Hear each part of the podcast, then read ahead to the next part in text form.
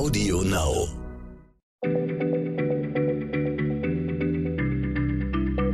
Schneller Schlau, der kurze Wissenspodcast von PM.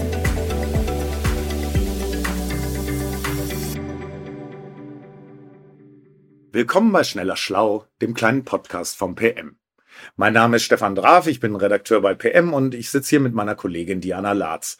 Diana, du möchtest mit mir heute über etwas sprechen, das Lotusgeburt heißt. Hm. Ja, ich weiß nicht so recht. Also gut, ich, ich bin ehrlich gesagt bei Geburten auch nicht so ein richtiger Experte. Hallo Stefan, ja, das äh, habe ich mir schon fast gedacht, aber ich weiß ja, dass du auch Kinder hast. Und da bist du doch vielleicht äh, Experte für Nabelschnüre oder besser gesagt für das Durchschneiden der Nabelschnüre. Das ist doch klassischerweise die Aufgabe der Väter im Kreissaal, oder? Ha, ja, damit kenne ich mich natürlich gut aus. Äh, ich durfte dreimal eine Nabelschnur durchschneiden und ich äh, erinnere diese Momente noch ziemlich gut, weil mich das jedes Mal dann doch noch ziemlich bewegt hat. Na, siehst du, und dann kannst du dich doch bestimmt auch daran erinnern, wie lange du warten musstest, bis du die Nabelschnur dann endlich durchschneiden durftest. Ja, ja, ich erinnere mich noch ganz gut an die äh, Geburt unseres ersten Kindes. Ähm, da war ich natürlich wirklich mega aufgeregt und war auch ganz froh, dass ich endlich mal was Produktives quasi tun konnte und wollte halt gleich mit der Schere ran. Und da hat die Hebamme mich gebremst und gesagt, ich soll mal noch ein bisschen warten. Na siehst du, also das, ähm, dieser Satz deiner oder eurer Hebamme, die führt eigentlich schon zum Thema. Ähm, vielleicht erzähle ich dir erstmal ganz kurz, was eine Nabelschnur überhaupt ist, obwohl du vielleicht die grundlegenden Sachen schon weißt. Ähm, so eine Nabelschnur, die hängt eben an einem Ende am Fötus, also da, wo heute dein Bauchnabel ist, und am anderen Ende an der Plazenta. Und mit dieser Plazenta, dem Mutterkuchen, und der Nabelschnur wird das Baby im Bauch eigentlich mit allem versorgt, was es braucht. Also die atmen, essen und trinken ja nicht. Das macht alles die Nabelschnur. Und die Nabelschnur besteht aus drei Gefäßen. Einer Nabelvene, die transportiert die Nährstoffe und den Sauerstoff zum Kind und zwei Arterien. Die transportieren die Abfallprodukte wie Kohlenstoffdioxid zum Beispiel zurück zur Plazenta. Ah, okay. Also ich wusste das zwar so grundsätzlich, aber in, so im Detail wusste ich es nicht. Aber okay. Aber wenn das Baby dann draußen ist, Diana, dann braucht es die Nabelschnur ja nicht mehr, ne? Die kann dann weg, oder? Ja, die kann sozusagen weg. Aber wie und wann, darüber gibt es äh, durchaus unterschiedliche Meinungen. Weißt du, ich war mal äh, für eine Reportage unterwegs auf einer ähm, philippinischen Insel. Da hat es einen ganz schweren Taifun gegeben und die Insel war wirklich zu weiten Teilen verwüstet. Und ich habe da über eine äh, Hebamme recherchiert, die heißt Robin Lim. Die hatte eine Nichtregierungsorganisation aufgebaut, ähm, mit der sie in Katastrophengebieten geholfen hat. Sie hat also in so Zeltlagern Geburtskliniken eingerichtet. Und ich habe mit ihr mehrere Tage und vor allem Nächte in dieser äh, improvisierten äh, Geburtsklinik äh, verbracht. Und ständig kamen halt schwangere Frauen und brachten dort ihre Babys zur Welt. Und irgendwann ist mir aufgefallen, dass die, äh, dass die Robin Lim und ihre Kollegin die Nabelschnüre gar nicht sofort durchtrennt haben, sondern die haben quasi diese Plazenten in kleine Schüsseln gelegt und ähm, neben die Mütter auf die Pritschen gestellt. Ich habe dann später mal in einer der wenigen ruhigen Minuten äh, bei Robin Lim nachgefragt, was das eigentlich soll. Und äh, sie hat das dann Lotusgeburt genannt und mir erklärt, dass sie die Nabelschnur eben erst etwa nach drei Stunden nach der Geburt durchschneidet. Und sie meinte, dass das dafür sorge, dass es den Babys besser ginge. Ich habe das dann nach meiner Rückkehr äh, mal genauer nachgelesen und tatsächlich gibt es auch Lotusgeburten, bei denen die Plazenta tagelang über die Nabelschnur mit dem Kind verbunden bleibt. Hm, tagelang. Oh, das hört sich nicht so appetitlich an. Und, und ganz ehrlich, das hört sich auch irgendwie ganz schön esoterisch an. Ich meine, das kann man doch nicht ernst nehmen, oder? Also, äh, ich meine, soweit ich mich an die Geburten erinnere, hatte ich echt was Besseres zu tun, als mich jetzt um Plazenten zu kümmern. Ja, na, das spielt auf jeden Fall viel Esoterik und Mythologie eine Rolle. Ich habe ehrlich gesagt auch keine Studie gefunden, die belegen würde, dass eine Lotusgeburt zu irgendwelchen positiven Effekten bei Mutter oder und dem Kind führen würde.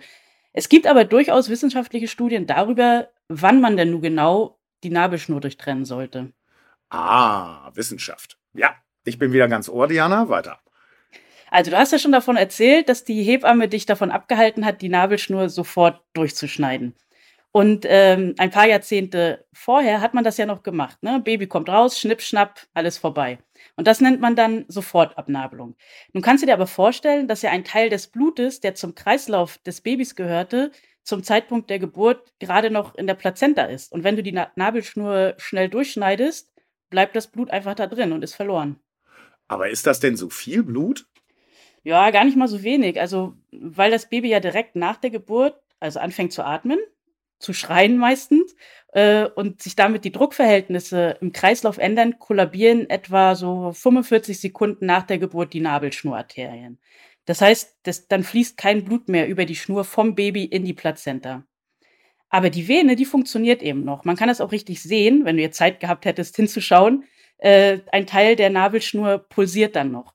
Und Studien haben eben festgestellt, dass etwa 30 Prozent des vorhandenen Blutes in der Plazenta bleiben, wenn man früh abnabelt. Nach drei bis fünf Minuten sind es nur noch so 13 Prozent.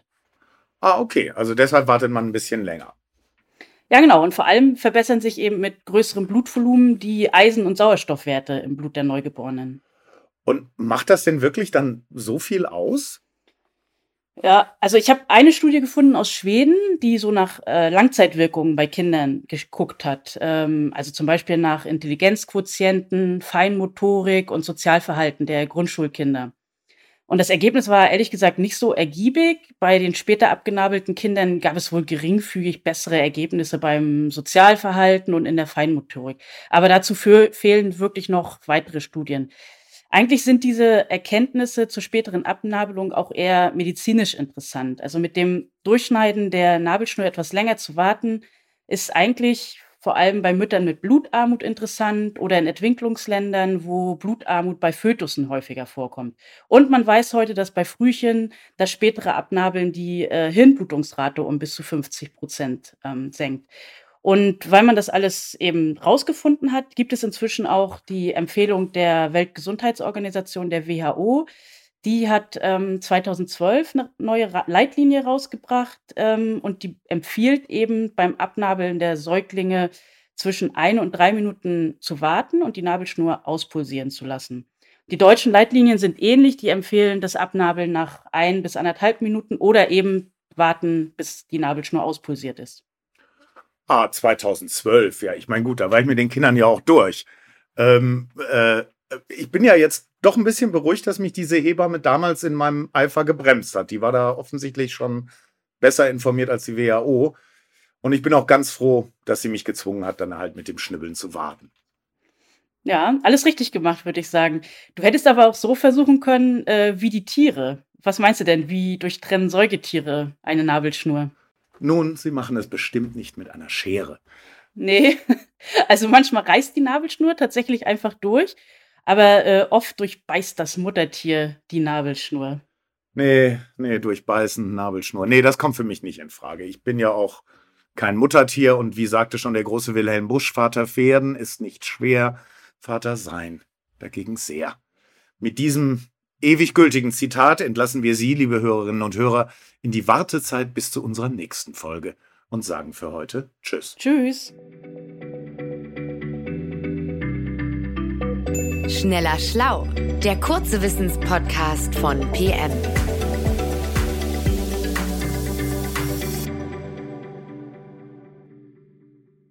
Dieser Podcast ist jetzt vorbei, aber wir hätten noch einen anderen Podcast-Tipp. Worum es genau geht, erzählt euch der Host am besten selbst. Hi, mein Name ist Gerrit Rüsken, ich bin dreifacher Vater und Host des Podcasts Papalapap. Dort spreche ich mit anderen Vätern über das Vatersein, wie es uns verändert, für welche Herausforderungen wir stehen, was für Ängste haben, was für Sorge wir haben und, und, und. Alles komprimiert in tollen, spannenden Themen. Hört doch mal rein. Und wenn ihr selber mal Gast oder ein Thema vorschlagen wollt, dann könnt ihr das unter papalapap Podcast auf Instagram machen. Ich freue mich, wenn ihr reinhört. Bis dahin, ciao. Audio Now.